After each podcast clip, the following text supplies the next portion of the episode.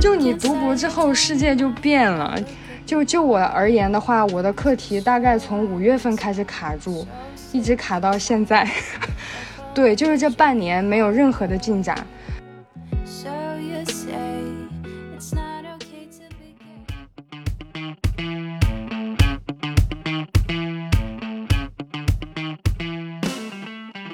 今天又是没出息的一天，欢迎收听没出息指北。大家好，我是鸭子。大家好，我是图图。嗯，大家好，我是菜菜。哇哦，菜菜是谁呢？图图要不要先介绍一下菜菜是谁？嗯，好呀，对，菜菜是我的一个好朋友，然后也是我们本期邀请的嘉宾。然后我跟菜菜是高中同学，然后一起读呃两年高中，对。然后菜菜的身份也比较有意思啊，他是我们这里学位学历最高的一位同学，对。哦，我们这边三个学历呢，本科、硕士、博士。哇哦，真有出息！没有，你继续，你继续。博士学位暂时还没有拿到。嗯，就其实也不知道能不能毕业，是吧？是，是是这样。然后这期为什么会邀请菜菜呢？就其实是我之前，因为最近不是回到北京嘛，然后在跟菜菜聊天，就是聊他现在的生活，就哎，对我的冲击还蛮大的。就我之前其实没有怎么了解过，说呃，读博是什么样的一种状态。就确实，因为我这种本科生嘛，离这种文化人的距离也比较远，对。但听菜菜说完之后，就觉得，呃，既非常有意思，同时也非常的，嗯，值得咂摸一下，对。然后就很想邀请菜菜过来，就跟我们一起做个分享。因为我们可能过往请来的呃朋友，然后我们过往的选题，可能更多还是有从我们自己的职业经历啊，或者说我们过往的一些选择，然后确实是没有。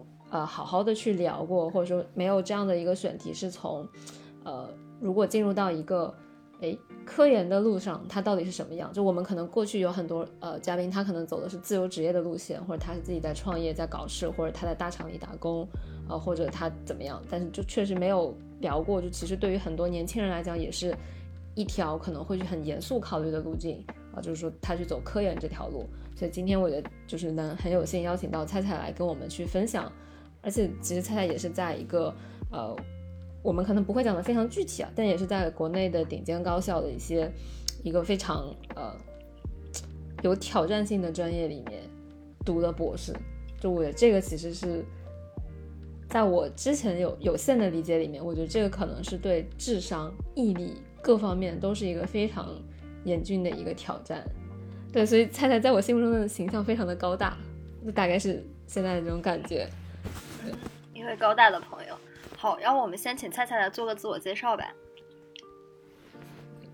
嗯，大家好，我是菜菜，然后我是对我现在是在博士在读研究生吧，我今年应该是博士三年级，然后嗯一无所有的状态，就是说呃文章课题什么的，然后什么也没有做出来，所以就来这儿了嘛，不是。然后我的专业，我的专业是那个，嗯，药学专业。然后，但是我主要做的方向是有机合成、全合成专业。不知道你们是不是有听过？药学我知道，对，但有机合成这个超出我的认知范围了。没听过，但是就是感觉很难。对，确实很难，我也觉得。那可以简单的给我们用大白话介绍一下有机合成到底在干嘛？OK。那我来介绍一下，就是嗯，我现在的方向是呃，俗称是全合成。然后我感觉，如果是学化学专业的，可能会一听全合成，应该就会有了解。就是它主要做的事情，就是把把一些自然界中有的东西，但是以前从来没有经过人工合成过的，然后我们通过人工把它给合成出来。就是这么简单，嗯，但是我们为什么要闲的没事儿要合成这些东西呢？就是一般来说，可能我们会选择一些有生物活性。我怎么有一种我在做讲座的感觉？学术非常的学术，突然就就是嗯，合成一些有生物活性，或者是有一些比较呃特殊复杂结构的东西。然后像自然界合成的话，它其实我们能获取到的效率很低。比如我们要从需要几十吨的东西里面，可能才只能提取出几十毫克。然后如果它的活性非常好，举个例子，就比如你们应该都知道紫杉醇吧？不知道，不知道啊，不知道。科普一下紫杉醇是什么？对不起。文化知识暴露了，没有关系，没有关系，隔行如隔山，很正常。就是，嗯，它有非常好的抗癌活性。然后现在，如果我没记错的话，应该也是一线的抗癌用药。嗯，但是它的有个问题是，它是从红豆杉中提取出来的，所以它的提取效率其实是很低的。然后，如果我们能够发展一种非常好的人工合成的方式，我们可以降低成本，然后大量的来合成它，就可以大大的降低这个药的它的价格，然后就有非常好的现实意义。然后这就是全合成要做的事情，就是去人工合成一个自然界中。有的东西，也就是叫我们一般叫天然产物。听上去这是一个，就是通过现有的技术去把一些自然界的东西，通过人工的方式，以更加高效和低成本的方式去生产出来。对对，可能放到市场上去进行去进行利用。对对对，然后我们做的，就比如说一条制药的生产线，我们可能是非常上游的。就因为我刚刚举的紫杉醇的例子，其实是一个比较特殊的例子，它可能是有非常好的活性，同时它有比较复杂的结构。但现实是很多分子它其实没有这么好的活性，我们可能需要。进一步的去研究它的生物活性，或者对它的结构进行一些改造，来让它毒性更低，活性更好，然后再进一步往下游再去做，再去成药。所以，我们相当于做的是一个比较，呃，初初步的一个工作。对，在制药这个环节的最上游。对，可以这么可以这么理解，就是一个非常基础性的研究。我自己虽然是没有接触过药学相关的任何的东西，但是我有。一些很好的，也是我高中同学，有些很好的朋友，他们有当时毕业之后就进入药学专业的，然后有学这种，呃，也也有去学那种金融里面跟药，就是药科大学里面学金融相关的，哦，但他其实整个了解的还是整个制药行业，然后，所以我以前也听他们跟我去简单的聊过，说这个行业，比如说你们有一些所谓的药代啊，然后要去跟各个医院医生，就是。也也听他们聊过一些里面的故事，就觉得是一个离老百姓就离我们每个人的生活息息相关，但是又有一点神秘的一个小众行业。对，医药代表其实相当于是我们专业，就是很多人本科毕业可能会去选择的一个方向，因为他的薪资相对于来说是更高一点嘛。对，然后对学历要求又没有那么高，所以其实我很多本科同学毕业之后就去选择去做医药代表了，尤其是去一些外企的话，可能会待遇好一些。就就在我自己的认知里面，我觉得能去学药学的，高中的化学和生物应该要学得很好吧？理论上应该是这样，但是现实是什么样子就不好说了。或或者说，至少在高中是对化学和生物有兴趣的。对对，我当时是感觉，呃，我其实确实是理综三门嘛，我感觉我对化学的兴趣是相对比较大的。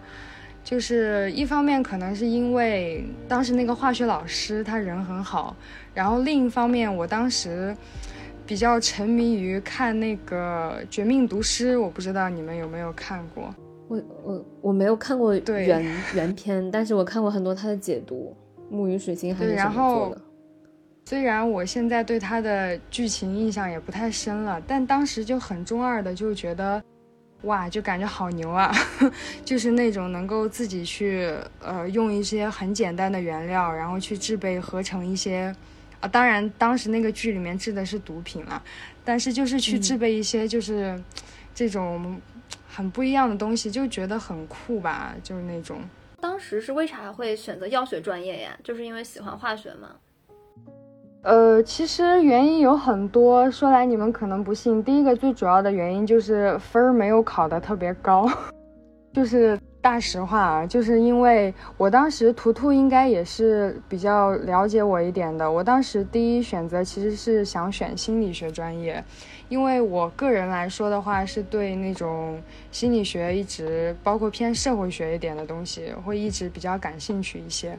呃，但我当时主要是想去北师大读心理学，因为是说全国最好的嘛。但是分儿确实也不够，然后也。因为也不想去被调剂到师范学校的其他专业，然后我就放弃了。然后放弃了的话，也没有太遗憾吧，因为个人也是有别的兴趣点在的。然后当时其实很草率，填专业的时候，我就记得我跟我妈就在学校隔壁酒店开了一个房间，然后就用那个房间里面的电脑，大概就百度了半个小时吧，还不一定到了半个小时。二十分钟、半个小时那个样子，然后就比着我的那个分儿跟当时的那个录取分数线，然后看那些专业一个一个搜，看对哪个感兴趣，然后我就看到了药学，然后我一查药学，我就觉得，哎呀，这就是我的专业啊，然后。我就把它填上了，而且最离谱的是，我们当时是六个平行的学校，我每个学校的专业都填了药学，而且几乎好像是唯一一个每个学校都填的专业吧。不过现在回想起来，也有可能是分儿确实不高，然后药学专业在各个学校的录取分数线也不高。然后当时我妈妈其实很想建议我去学口腔医学。然后她当时看的具体哪个学校我忘记了，我的分数线应该也是够的。然后我妈说就是牙医，就感觉又轻松又挣又挣钱嘛。然后但是我当时反正就还带着一种中二的感觉吧。然后我就觉得我辛辛苦苦高中读三年，我一定不能去选一个我不想学的东西。然后我就坚定的，也有一些其他的类似于计算机。当时也是看了有一个达芬奇密码吧，又报了一些信息安全相关的专业，然后还有，还有因为以前也学过绘画，所以也报了一些跟建筑有关的专业。总之，我感觉我具体的兴趣点就这几个，我都报上了，然后最后也就刚好就录上了药学，然后就差不多就是这种感觉阴差阳错吧，也不算特别阴差阳错。就好真实啊！我感觉我们很多时候很多关键的决策就是这么，嗯，随随便便的就做出来了。对，真的非常的草率，非常感性的方式就选出来了，就喜欢然后就选了。那那我的就是你想站在高考完结束那个节点，就是他对这个。那个时候的学生对这个世界理解，或者包括可能甚至连他的父母可能对这个世界理解，就是都是很有限的。我现在回头去想，其实当时也没有什么更好的办法去确保说，哦，你选的专业一定是一个在未来会怎么样的专业。对，而且当时高中感觉我们的高中对外界信息接触的其实非常少。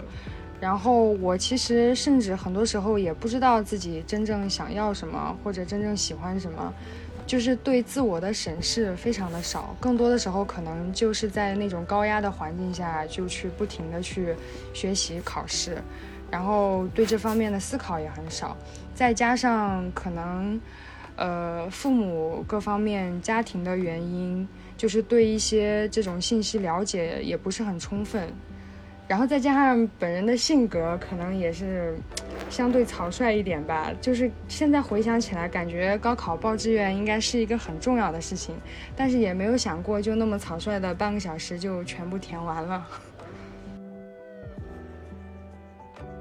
我们高中当时就是那种，嗯，你一进高中，然后你一出来就是恍若隔世的感觉，因为内部是没有任何信息来源的，我们也没有什么。食堂的时候还给你放个电视让你看看新闻，就就没有，啊，然后课外书是被禁止的，对，所以就是你在学校里只能做一件事情就是学习，然后你出来之后，你就感觉跟社会是很脱节的。我记得那个时候我上高一的时候，然后当时，呃，钓鱼岛事件闹得特别凶，反日游行嘛，然后我知道这个事儿特别晚，这个事儿已经演化了可能两三个月吧，我才听说这个事情，还挺夸张的。对，当时手机也不能带嘛，包括跟家里人联系都必须要用电话卡在电话亭里面。然后我当时了解外部信息的最主要的方式就是看那个《看天下》那个杂志，就感觉真的是看天下。咋感觉我跟你们是一个时代的呢？我们那个时候就是在学校里面，如果要跟外界联系，就是有个电话卡。那时候我记得我有个，我上中学的时候，初中的时候，我有个同桌，他每天中午都要去电话亭用一个那个电话卡给他爸爸妈妈打电话。我们也是。我对初中的，嗯，看来九零后和九五后在这点上并没有差的很。对，他就是一个年代的。对呀，嗯。诶，那所以就是你选了药学这个专业之后。等你真的成为一个专业的人的时候，就是开始去学习那些从最基础的那些，甚至可能有一些艰深的那些理论，啊，各种各样的公式开始去学。你，你真的喜欢他们，或者说，呃，就是你是怎么一路学到读博这个路的？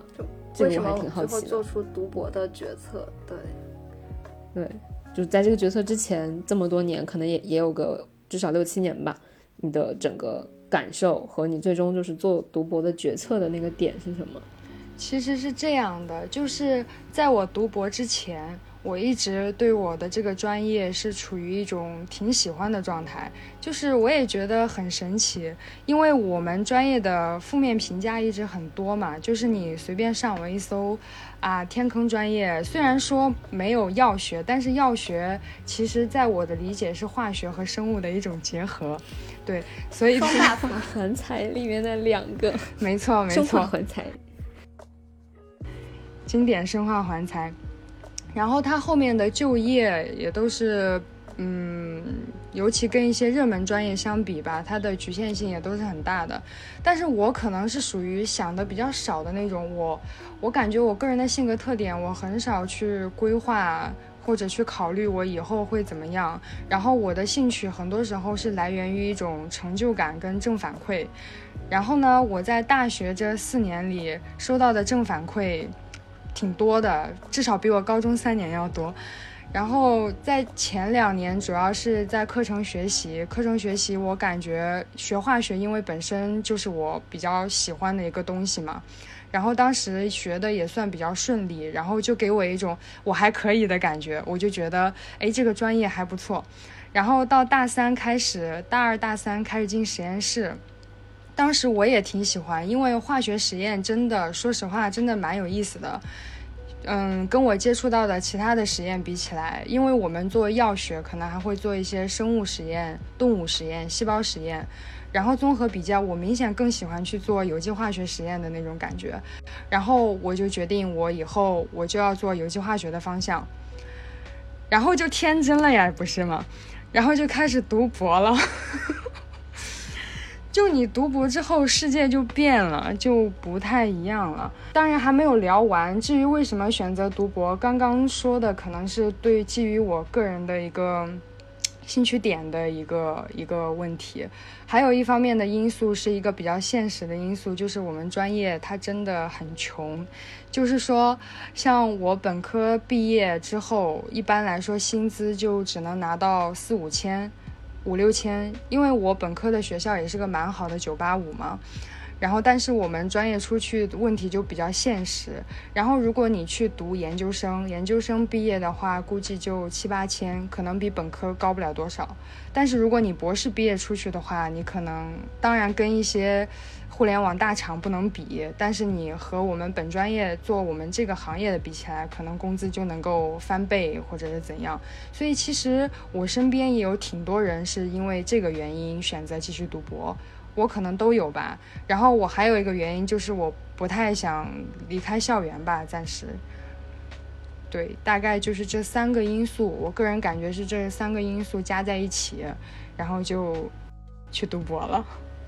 而且当时也没有料到读博这么难呀，就是说，之前你读博之前，学长学姐会劝你嘛，会说你最好先读一个研究生，然后看一看自己适不适合读博。读博的过程很难很苦，但我当时就处于一种，啊，这有什么，能有多难？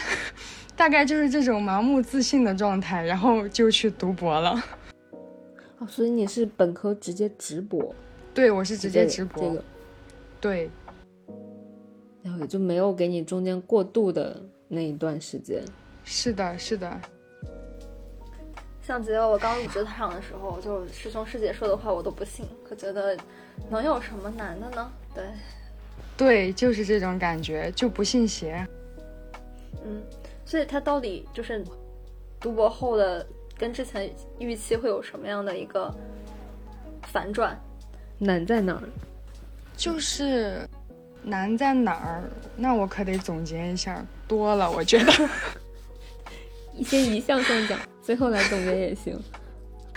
就是我感觉，对于我个人而言，因为我们本科其实也接触过项目，也做过实验，但是跟你博士期间最大的区别是，你本科的时候很多时候是跟着师兄师姐去做的，然后呢，你不用去承担那个后果，你只需要去他们让你做什么你就做什么。要么你自己有一些想法，你就随便去试，试不出来那就试不出来。而且很多时候你本科做的是比较简单的东西，师兄师姐可能会教给你一些你能力范围内的，你可以体会到你做出来的那种快乐。但是呢，当你读博之后，我感觉首先一个最最现实的问题就是毕业问题。博士毕业难，可能你们应该都也听说过吧。然后就是这样子的话，你所有的课题的压力都是压在你一个人身上的。如果你做不出来，你就无法毕业；如果你无法毕业，你就延毕；如果你延毕到最长年限，你还无法毕业，你就得退学。你相当于读了个寂寞，这其实是非常难受的事情。然后再有一个就是我们专业的特点，就是我做的方向是全合成，全合成。全合成一般来说会认为是有机化学领域最难的一个方向。我个人的感觉，一个是它对你专业知识要求非常高，然后另一个就是它的沉没成本非常非常大。就举个例子，我去合成一个分子，它可能需要十几二十步，那么万一我做到第十六步的时候我卡住了，我就是没办法往下推了。我试了各种办法，我都没办法继续往下做。那我前十六步怎么办？很多时候前十六步其实你相当于白做了，就是你投入了非常多的时间跟精力，你无法保证你最后这个结果到底能不能有个结果。这其实是全合成，我感觉是最磨人的地方吧。嗯，你会面对非常多的未知，有时候你前面进展的很顺利，可能你到最后一步卡死了，那就。完了，就很卡在第二十步。对我，我们其实我们实验室有个师兄，就是他做这个全合成课题，做了得有三年了吧。然后从我刚来的时候，他就卡在最后一步，然后到现在卡了两年，最后一步一直没有做出来。就是最后一步是他一个比较关键的步骤，然后就直接导致他投入了非常多的成本。就看着就令人每天的状态，他每天的状态就非常的自带低气压吧，就是说，然后这个是从比较宏观的角度来讲的话，他就是读我们这个方向的博士，给人的压力其实是非常的大的。然后再有就是一些很具体的事情，就是你每天面临的都是做不出来。就其实不知道你们是不是应该也有过这样的体会，就是你每天去付出自己的努力去做一个事情，他给你的全都是失败。就是我今天是失败的，明天的我还是失败的，后天的我还是失败的。就它可能会持续非常非常久。就就我而言的话，我的课题大概从五月份开始卡住，一直卡到现在。对，就是这半年没有任何的进展。然后我一开始其实我。不算焦虑，因为对我而言，我不是很害怕延毕。可能有的博士生他比较害怕延毕，对我来说，呃，如果延毕一年的话，我觉得我还能接受，只要我最后能发文章有成果，我觉得还 OK。所以我一直没有很操心我课题的问题。但是我今年上半年，我感觉，呃，是我。下半年吧，应该是我读博士以来最焦虑的一段时间吧，就是因为我觉得我的课题实在是卡得太久了。然后我找导师讨论，我们导师还算比较负责的类型，就是，嗯，每周末每周他会跟你有一个 talk，然后如果你有不太懂的问题，你去找他聊，他也会去帮你去分析。但是有时候你们知道，你读博士期间你遇到的问题。不是所有的问题导师都能解决的，很多时候导师也没有办法。这种时候你会有一种你只有一个人的感觉，然后你又很菜，就我正如其名菜菜。然后很多时候我根本不懂，然后我觉得我也解决不了问题，然后他就这么一直卡着，就整个人的状态其实是非常痛苦的，因为我觉得我的生活中会没有任何正反馈，这是我感觉最难熬的地方，就是到最后你可能会很怀疑自己，你会怀疑自己的价值，你会怀疑自己我到底行不行，我还我还能做什么，就就会会这样。我跟我室友的。那段时间的日常就是，就是我我我活着，我到底有什么价值？就是已经上升到这个层面。就他，就你想通的话，你可能会觉得可能是课题难，或者说我可能只是做课题不顺利，或者说我不适合做课题。但是当你时间久了之后，你会不自觉的会把它扩散到你整个人的层层面，扩散到整个人的层面。你可能会觉得我这个人是不是就是不行？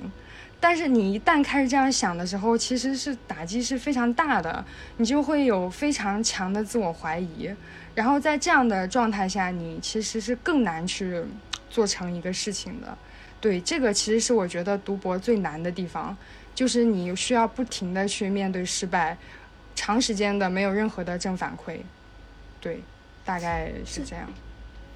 这听上去这是一个极其去锻炼人的心智的毅力的事情，而且听上去它和一些正在经历创业的人经历的状态很像，就是创业没有成功之前总是不断的没有结果，没有结果，没有结果，压力大，压力大，压力大，看不到头，然后不确定性很强，是是，所以所以是不是可以理解为，如果能够去克服这种，就像你们这种。特别有难度的专业领域的博士，如果能够顺利毕业，你会不会觉得说，未来在你人生中，你再遇到任何的困难，你都一定能扛过去？我现在已经不敢有这种自信了，毕竟我本科拥有这种自信的时候，让我开始读博。不过我确实有感觉，我的师兄师姐们，他的他们的心理素质非常强。就是我能感觉到他们就像是没有感情的实验机器，你知道吗？就是对于我来说，我如果经历连续一个星期的失败，甚至不需要一个星期，我觉得我如果连续打击个两三天，我可能就想撂挑子不干了。比如说我早上我可能就一想到要起床，我就觉得好烦呀，我不想去实验室，我可能就会拖延，我就赖床，或者我来实验室之后，我也不想做实验，就可以明显感觉到整个人状态很差。但是其实我的师兄们他们的课题比我难很多，像我跟你们说过的刚刚那个卡了两年的师兄，他其实比我痛苦的多，但是我感觉他做实验没有受到任何影响。我觉得其实我现在也觉得很神奇，我也在努力的学习，你就会觉得好像他们遇到的失败，好像在他们心里已经翻不起什么波澜了。就是失败归失败，就还是在继续做实验。我觉得就确实很很佩服，很佩服他们这一点。挫折教育，我感觉读博这个东西，它就难的点，我听下来就第一个是说，比如说特别涉及到实验学科，其实做不做出来有一些玄学的成分。可能对对是的，就不是说你分析它能成功，它就一定能成功。它是毕竟是实验学科，它需要去做实验，需要去试错。很多时候你分析化学原理，你觉得哎这个能行啊，你一试哎它就是不行。这这一点也确实不确定性就真的很玄学化学。对它真的不是可能靠就学习和勤奋就一定能解决的一个问题。对对对对。然后第二个就是说，它其实因为读博要求你的成果是有一定创新性的嘛，至少有路径创新。那这个事儿就说明没有人解决过的一些问题。那其实能不能被解决也是一个问号，就其实是在巨大的不确定性中去挣扎。是的，非常大的不确定性。所以感觉确实，我之前读网上的一些人的呃分享或发言，其实也是我感觉大家读博很大的压力是来自于情绪上的。就很多博士的心理压力都巨大，可能比社畜的压力还要大。因为我没有经历过社畜，所以我不是很知道，嗯嗯，社畜是什么样子。大部分，因为大部分社畜其实面临的还是确定性的问题。只有比如说，当去创业的时候，所以我越听越觉得说这个状态可能和创业的人会很像，但是肯定跟大多数打工的人是不一样的。因为打工的人不会面临到这么大的不确定性，就他的老板一定会给他一个边界。对，刚刚图图说的那个那个玄学问题，我刚刚没有提到，这点也是非常非常磨人的一点。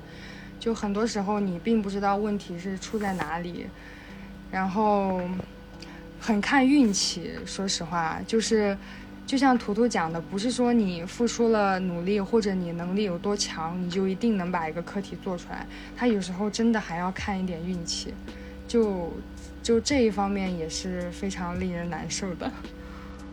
这一点也很像创业。他们那个方向很好啊，他们叫。呃，全合成化学，我之前也跟菜菜了解过一些，就是它是去合成一种物质，这个物质之前没有人合成过，就你其实在进行造物主该做的那个事情，然后你在尝试模拟，然后造物主怎么把这个物质造出来。那些物质可能在自然界中形成，本身是经过很多呃巧合，在很多奇怪的特特定因素下就形成了。对，但现在人类，对吧？就是。胆胆用自己的智力去呃揣摩这个事情，那其实这个过程中到底什么和什么之间发生什么样的关系，是一个呃非常无法被揣测的事情。对，你可以这么理解。不过这一点也是全合成被很多人喜欢的一个原因，就是其实嗯很多化学专业的。人他专门读博士，他就是要选全合成方向，他是慕名而来。就是我感觉有一部分的原因，可能就是这种当造物主的感觉吧，就是创造的感觉，可能会很令人着迷吧。因为说实话，很多时候你合成出来的分子，它没有什么用。就是这样说，虽然听上去有点，就比如说当你在做学术报告的时候，你当然不能这样讲，但很多时候。很多时候，它的意义其实是，呃，现实意义其实是很少的，因为，嗯，一个东西它刚分出来的时候，测它可能是有一定的活性，但是它当它有一定细胞活性的时候，它就一定有生物活性吗？它就算有生物活性的时候，它用在人体上就一定有用吗？其实，真正能成药的东西是非常少的，非常微乎其微的。说的不好听一点，我们合成的大多数的东西，它其实是没有什么用的。对，菜菜能跟我们科普一下生物活性和细胞活性是什么意思吗？用大白话说一下。呃，细胞活性就比如说，呃，它在做细胞实验的时候，能够显示它对抗，比如说有一些抗肿瘤或者是抗免疫这样的一些指标。然后，当它在细胞里面有用的时候，你真正用到动物身上，它可能就不一样了。对，所以，而且很多时候天然产物分出来的量是很少的，所以你能测到的东西也是很有限的。所以说，它真正到底有没有用，确实还不好说。所以很多时候，它可能有一定的生物活性，我们就去做了。然后另一方面，很重要的评判指标可能就是它的结构到底复不复杂，这也是我说的为什么很多人做全合成，他更享受的是一个创造的过程，他能够创造一个之前没有人创造出来的东西，这可能能给他带来一定的成就感。是，这才是真正的创造。所以，菜菜你自己有经历过，或者说你有看到过，就是。你身边的，比如说你的师兄师姐或者你的导师，真的有创造出来过什么，然后可能会对人产生影响的，对这个医药行业产生影响的东西吗？就可以举个例子吗？那肯定也是有的，就是我们组也是做过一些比较好的工作的，呃，但是非常非常漂亮的工作，其实一般都是那些很大牛的那些组去做。就是因为虽然我刚刚讲全合成很多时候的东西不一定有生物活性，但是大家都想去合成的明星分子，它一定是既有生物活性又有很好的结构。然后一一旦出现这样的明星分子，就会非常多的合成组就争先恐后的去做。所以其实这样的例子也不算少。嗯，如果要举的话，我刚刚说的紫杉醇应该算一个。虽然说。全合成的紫杉醇现在效率还是太低了，现在一般会用半合成，就是可能从能够提取出大量提取的一个呃中间体，然后再进行只合成一半儿，可以这么理解。嗯，然后呃还有的例子的话，就是之前疫情疫情有说一个瑞德西韦，不知道你们有没有印象？没有。瑞德西韦说是之前说是人民的希望，说是它对那个抗新冠是有一定的活性。当然，我也没有再继续看追踪它到底有没有活性。但是我所我已知的就是我们呃隔壁学校，也不能说隔壁学校吧，就是一个兄弟学校，他们有一个组，就是也是合成出了瑞德西韦。然后我我们我们学校另一个全合成组也是在做这个课题。就是新冠相关的课题嘛，就是合成这个分子。对，再包括其实我我现在在做的课题，其实也是在合成一个药物分子。然后就是它既然已经成药了，为什么我还要合成？其实是因为现有的合成路线它是有一些缺陷的，比如它步骤过长，产率偏低，或者是不够环保。就是按照我们老板的设想。可以把它从现有的步骤缩短到一半儿的那个样子，就是如果能合成出来的话，也是我觉得应该也是有一定现实意义的。那比如说，如果有一个最终的产物它是你合成的，或者说整个链路的效率是你去提升的，这个是算算作是你的专利吗？你可以去申专利，就是你做出来之后，你既可以发 paper，你也可以去申专利，没有问题的。对，所以你们算科学家吗？算吧，不算吧。我老板可能算吧，我我不是很能算。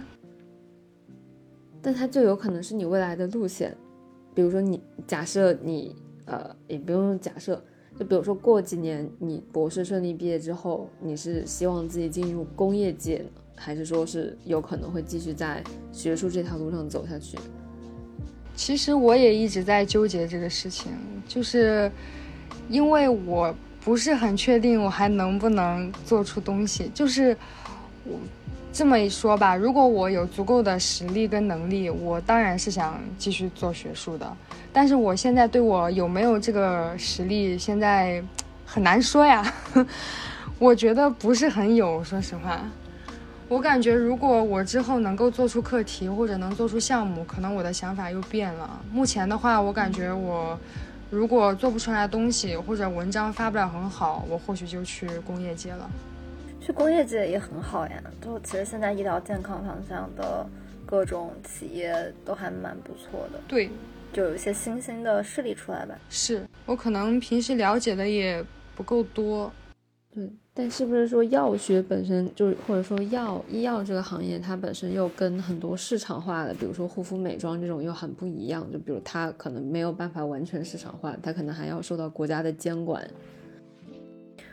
我我前两天看了一个医疗健康品牌，就他们做药的，然后他们专门做男士药，就是什么脱发、壮阳、哦延时、治痘。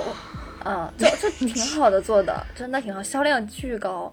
还做一些呃什么洗发水这种日化，就功效型的日用品，他们也做。不，什么咖啡因洗发水，对，还挺好的。我觉得它的定位就是那种那种男士的头痛的问题都帮你一站式解决了。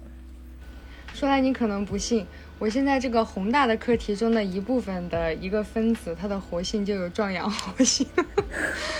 这壮阳的原理是什么？切掉，切掉，这个这个有点问住我了。就原理，不是，就是因为这个原理具体的机制可能就生物一点了，我不懂，主要是。你不懂，你怎么知道它有这个效果？因为它的活性在你画大饼的时候，你得讲呀。比如说你合成的东西它到底有多有用，你得把它给画上。就是它的活性是有人研究过的，我现在是要研究怎么把它给合成出来。懂了。我们在工作环境其实经常用画饼这个词，那你们在这种科研环境的画饼，它一般是指什么呢？就是呃，我们其实也经常用画饼这个词，而且画饼就是谁对谁都可以画饼。比如说，我们老板给了我一个课题，他肯定要画一块饼给我。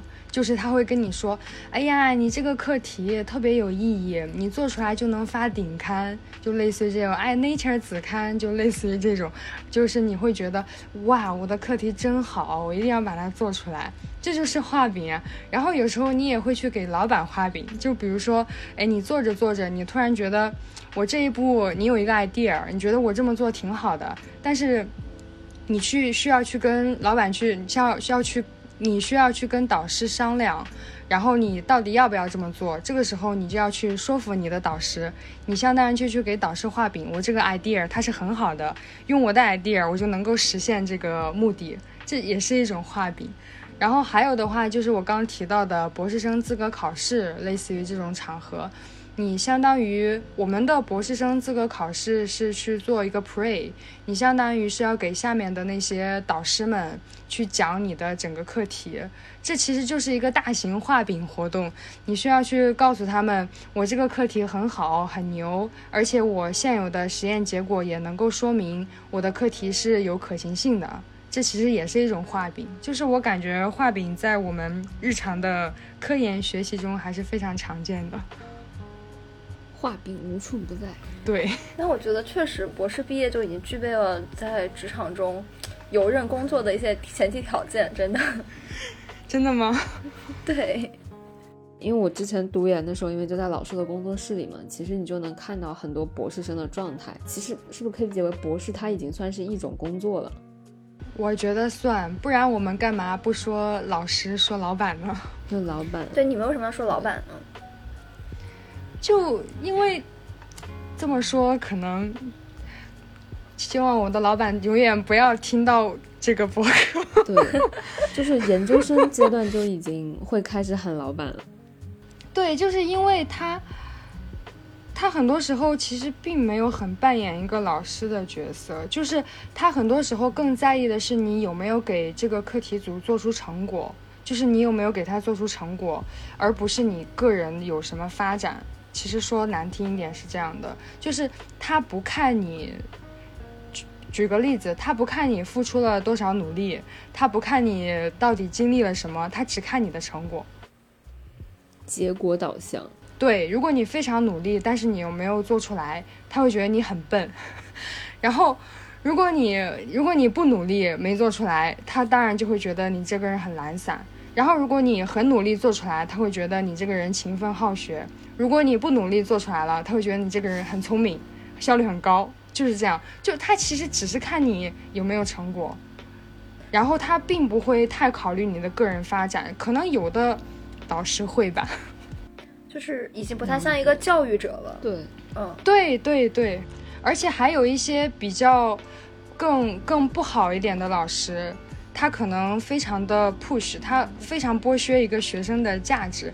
我们之前开玩笑，我们隔壁实验室有个老师，他很多时候会恶意的去言毕学生，这点我们老师倒是不会啊，不是求生欲，就是他可能恶意的言毕学生，他。那个学生他达到了毕业要求，但是他不让他毕业，为什么呢？就是如果你毕业之后，我希望你继续留在留在，我希望你继续留在实验室做实验，那我可能需要招你做博后。但是如果我招你做博后，可能年薪我就需要给到你三十万。但是我继续延毕你一年的话，我每个月只需要给你开个一两千，就，所以说他可能就会选择延毕你，而不是去招你做博后。就完全是一个资本家的那种对对思维在很很多对很多很多导师他其实是这样的，但是也有一些就是比较呃好一点的导师，他可能会考虑到你的毕业问题，比如说当你呃毕业有困难的时候，他可能会帮你去找一些课题。我们导师倒是属于这个类型的。我当时选他一个最主要的原因就是。他在毕业问题上对学生还是比较好的，就是他会去帮你去做完成一个问题，会帮你去做课题，在你毕业有困难的时候，如果你真的达到了毕业要求，他也不会去拦你，拦着你毕业这样子。哦，我感觉导师这个问题确实在读研究生的这种生涯中特别重要，就一个导师能直接决定你的幸福感。对，导师非常非常重要。像我室友的导师，其实就是我提到的那个恶意言毕的那一类，感觉就挺痛苦的。你们还要知道有些，比如说其他导师有那种比较夸张的行为，嗯，就不用点名，但是听说过的一些故事。多了去了，太多了。嗯，就比如说有的导师他可能非常非常 push，就是晚上十一点多，呃，还要给你发微信，然后说，哎呀，就是查岗吧，大概是那样，他们要求会非常严。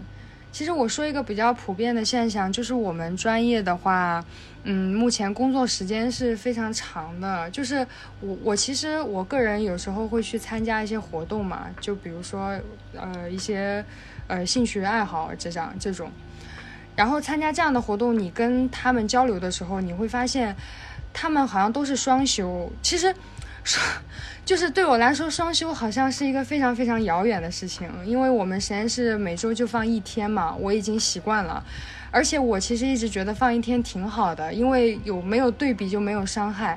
对于我们院来说，很多其他的实验室它是一天都不放的，他从周一到周日几乎是没有一个固定的休息时间，所以我觉得我放一天已经很幸福了。就是大家的工作时长首先已经非常长了，然后还有一些比较奇葩的导师，呃，就比如说之前有一个有一个师兄吧，有一个师兄他是生病了，他这是比较严重的得了甲状腺癌，然后他是回家做手术休养，然后手术刚做完，好像还不到一个月吧，然后他导师就给他发微信说，你什么时候回来工作？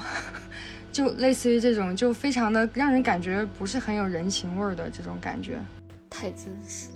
就像我们专业，其实因为就我学的是城市规划嘛，就是到我读研这个阶段，基本上大家在工作室里面都是要帮老师打工的，因为老师是会去接很多外面的项目。哦，相当于是做横向是吗？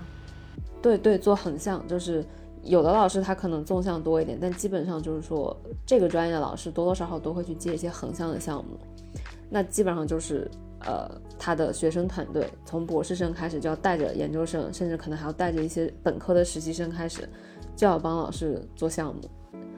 就是大家其实就是劳动力的一个概念，就是可能有良心的老师他会考虑你的一个所谓的学术发展嘛，你要毕业，然后你可能还要发一篇小论文，啊、有的老师他会帮你去解决，那有的老师可能就他不太会管这些，对，所以但我我们学校可能大部分，我现在了解到大部分都还是比较负责和相相对都是比较有底线的老师，那还蛮在这个专业里面，对，对我感觉可能分专业，我总觉得可能业。生化环材的生存环境就是恶劣一点吧，读读博读研的环境要不好一点。这这个原因是什么呢？是是因为比如说本身这个行业就很难，你们老师他本身压力也很大，就他把压力传导下来，还是说是是别的什么原因？我觉得这是一方面吧，就是因为实验学科，就像我刚刚提到的，你其实必须要付出很多时间的，就是你会有一个试错的过程，不是说你经历过你的思考，你就能够减少你的工作量。很多时候你想的再多，你还是得去做，所以它需要一个最基本的时间保证。然后这可能是一个大前提，这就导致很多导师他就非常要严格的去 push 你去做事情，只有这样你才能出成果。我感觉这可能是一个比较主要的原因。导师压力大也是一方面，尤其是现在有些学校是非升即走制，然后如果那个导师还没有拿到终身教职的话，那其实他的压力是非常非常大的。那你们平时工作时间上就是呃，因为已经是只单休了嘛，然后几点上班，几点下班？我们早我们的实验，我们实验室是早上九点钟必须到，然后晚上一般十点钟走。天呐，比九九六还要可怕。没错，九十六吧，就是。而且其实，其实做我们这个行业，很多研究所它甚至会更晚。那你们在实验室的状态呢？是就是除了午午饭、晚饭的时间，就除了中饭和晚饭的时间之外，都是拉满的吗？就不能偷懒，不能划水，不能摸鱼。那当然能摸鱼啦，不能摸鱼怎么行？不能摸鱼要废了。就是是这样的，就是我你的老师不可能全程二十四小时，呃，不能说二十四小时，不可能所有工作时间都盯着你，所以其实你摸鱼的机会有很多的。但是摸鱼最大的障碍就在于你每周需要工作汇报，如果你摸鱼摸得太多的话，你工作汇报没有东西去交，这就非常的尴尬。嗯，对。所以其实摸鱼的时机会有很多，只要你能够保证你工作汇报能够有足够的工作量。对我之前跟另外一个博士在读的朋友聊，就他说他们就实验室还挺欢快的，就老板平时可能七点就下班了，然后老板一下班，他们就开始在实验室呃联机打游戏。其实我们也是，我们老板走了之后，大家就开始嗨了，就什么一起开黑什么的也有。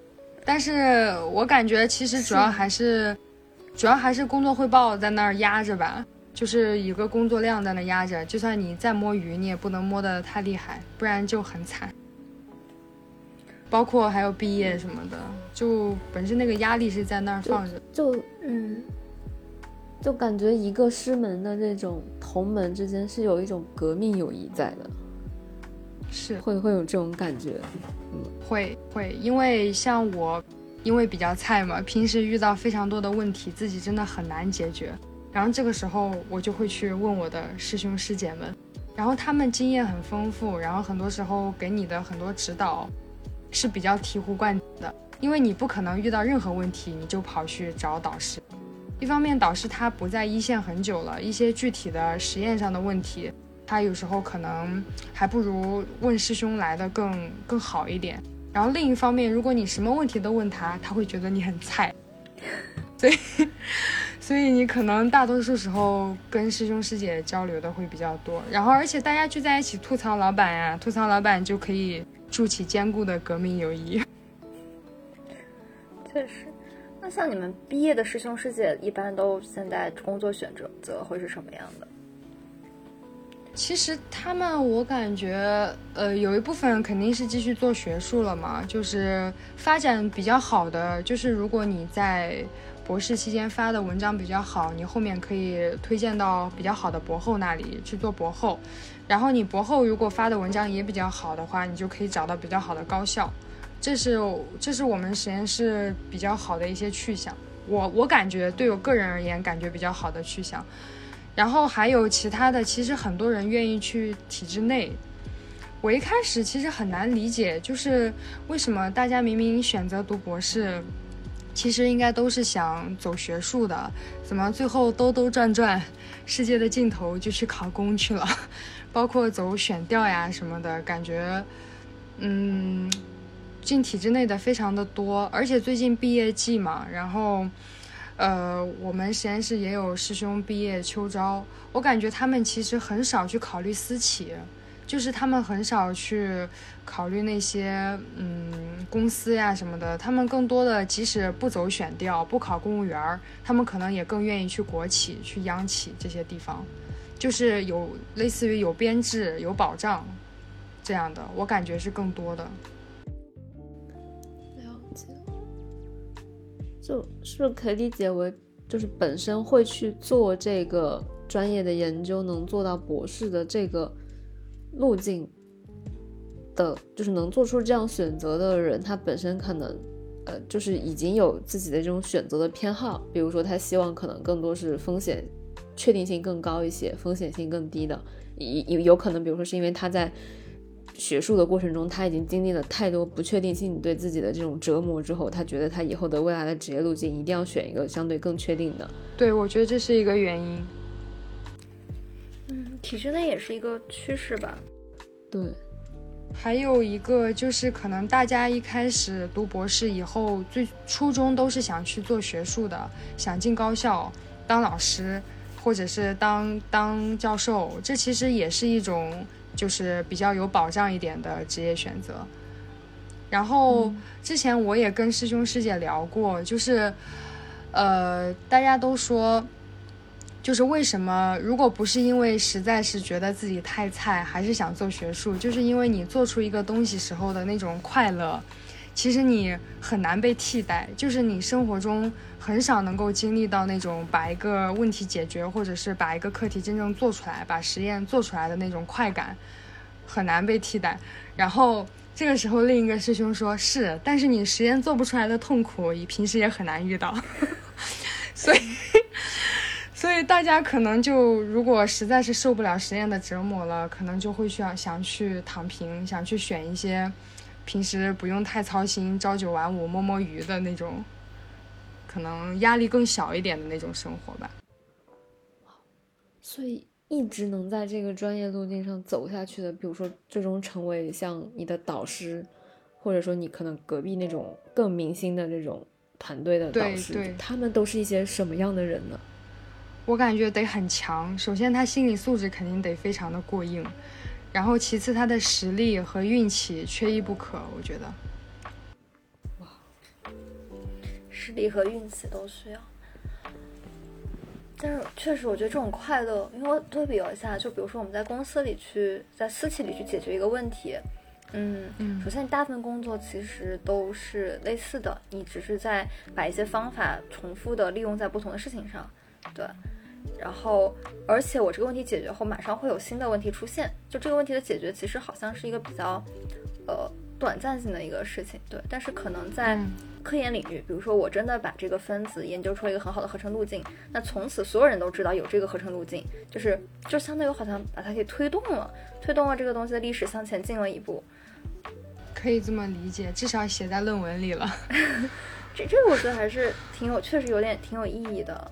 对，因为我们在业就是工业界很难说，我推动了一个事情发展，就这种机会是非常更少的。我这种能去匹配这种感觉的，大概只有创业，并且创业成。就我也在想，为什么就是如果已经顺利博士毕业之后，没有去想说，哎，我既然连这种困难都能克服，这个世界上还有什么我克服不了的困难呢？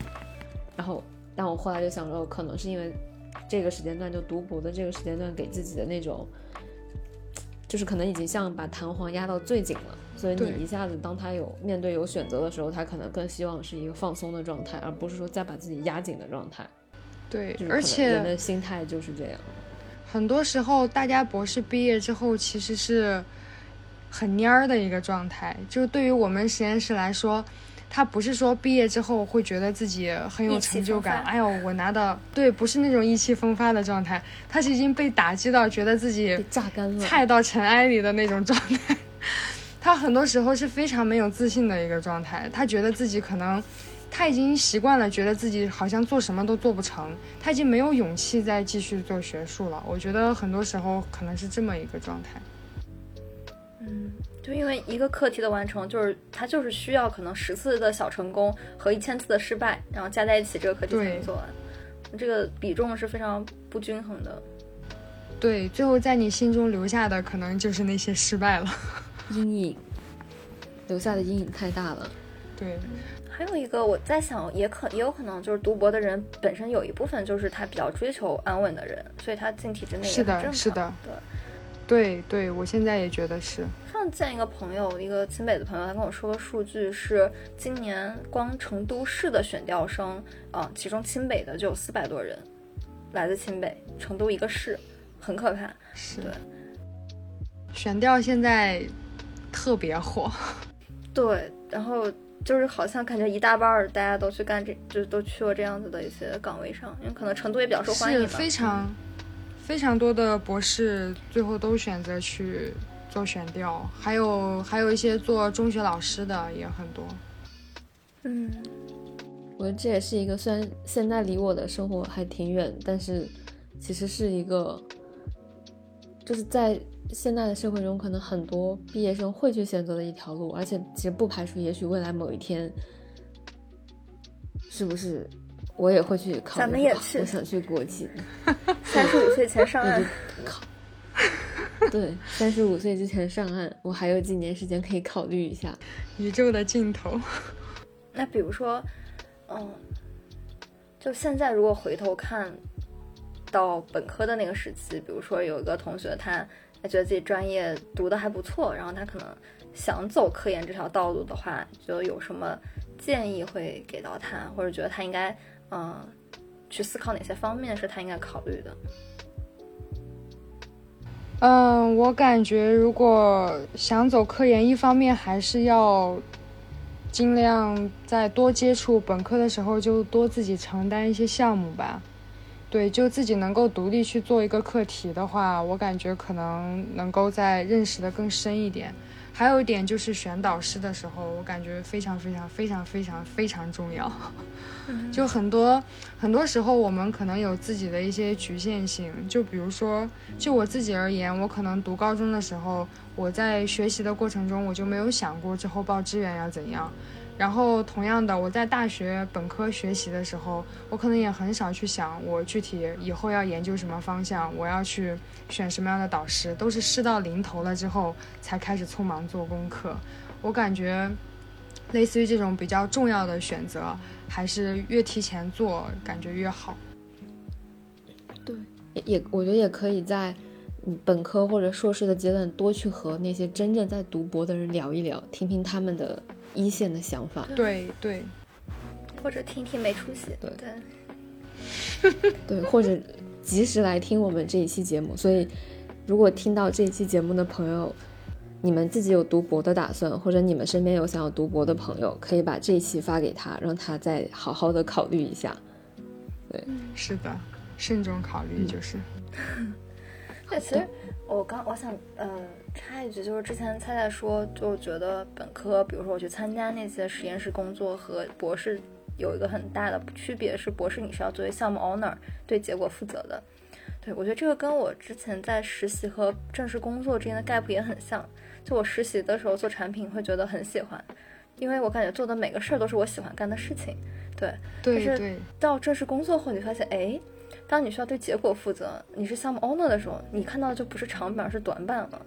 嗯，是的，是的，所以我觉得也很相似，在这种挑战上，就是你喜欢一个工一个工作的某一个 part，那个可能对你来说是个游戏，它很好玩，但这和你真正要负责起这个工作方方面面是不一样的，对，因为游戏是不一样的，游戏是长板效应，但工作它是短板效应，就可能有一个你受不了的，这个事儿就会很痛苦。嗯，是这样的，人生就是痛苦啊。是啊，人生就是错，错错错错错。是啊，我现在还没有看到哪一个人，就是他不管是读博还是工作还是创业，然后他说啊我好幸福，就我好像确实没有见到过这样的人，就大家多多少少都有一点痛苦。那我突然就感觉被安慰到了。是，你并不孤独，大家都很痛苦，只是痛苦的那个点可能不太一样。都在尝试的路上吧。好的。那今天非常欢迎菜菜来给我们科普了一下，就是生化的这个结合的专业到底在做什么，然后也拉高了我们整个没出去直北的一个学历学历的层次，对，学历的上限。因为我们之前期其实很多内容都是关于职场的一些感受吧。对，然后也有挺多朋友觉得说受到一些共鸣，那希望这期也可以帮助一些还在学校里的朋友，然后感受到一点，呃，同行的力量，或者说一些安慰吧。我觉得就是因为菜菜的分享，我觉得虽然其实讲了很多，呃，读书期间的一些困难，但是我觉得可以看到他状态是整体非常，嗯，非常乐观的。对，对，而且我觉得菜菜的经历其实是跟。跟大家即使现在是在打工或者在创业，其实都会有一些很相似的地方。嗯，对，就其实大家面对的困难是类似的，只是在不一样的路径上而已。但是我们就是看到真实的，可能每一个人在自己的路上遇到的那些难题，然后他怎么去面对他的，我这个其实本身它就会自带一种力量和共情，对。是的，好像我们从最顶尖的高校都可以捞到这么没有出息的人，大家还有什么好担心的呢？嗯，反正大家，嗯，是，对，我们也预祝菜菜能够顺利毕业。对，谢谢。那我们今天就先到这里啦。嗨，没出息的听众朋友们，没出息指北马上就要成立一周年的时间啦！这一年的时间里面，大家一直都在听我们讲故事。这一次，我们想听听大家的声音，所以我们决定在年终发起这样一项声音故事征集，和我们亲爱的听众朋友们共同完成一期播客。大家可以拿起自己的手机，录制一段五分钟以内的音频，分享给我们。分享内容可以从这几类展开：一、今年你最没出息的经历是啥？二、你最想感谢的人是谁？为什么？三、你想对没出息指北说什么？四、给大家分享你最喜欢的一本书、一部电影或者一首歌、一句话。录制设备呢没有特别的要求，找一个安静的环境，用手机的录音机就可以录制了。大家可以将录制好的音频发送给没出息指北的小助理，小助理的微信号可以在每一期文案以及我们的节目介绍中找到哦。添加小助理的微信可以备注“没出息”，小助理会在第一时间通过，并且接收大家的音频文件。请大家在十二月二十五号之前发给我们，就有机会加入没出息的年终特辑哦。刚才说的没有全部记住，问题不大，大家可以在没出息指北的小宇宙的公告栏中看到关于这场故事征集的所有的细节。美术系编辑部等待大家的投稿哦。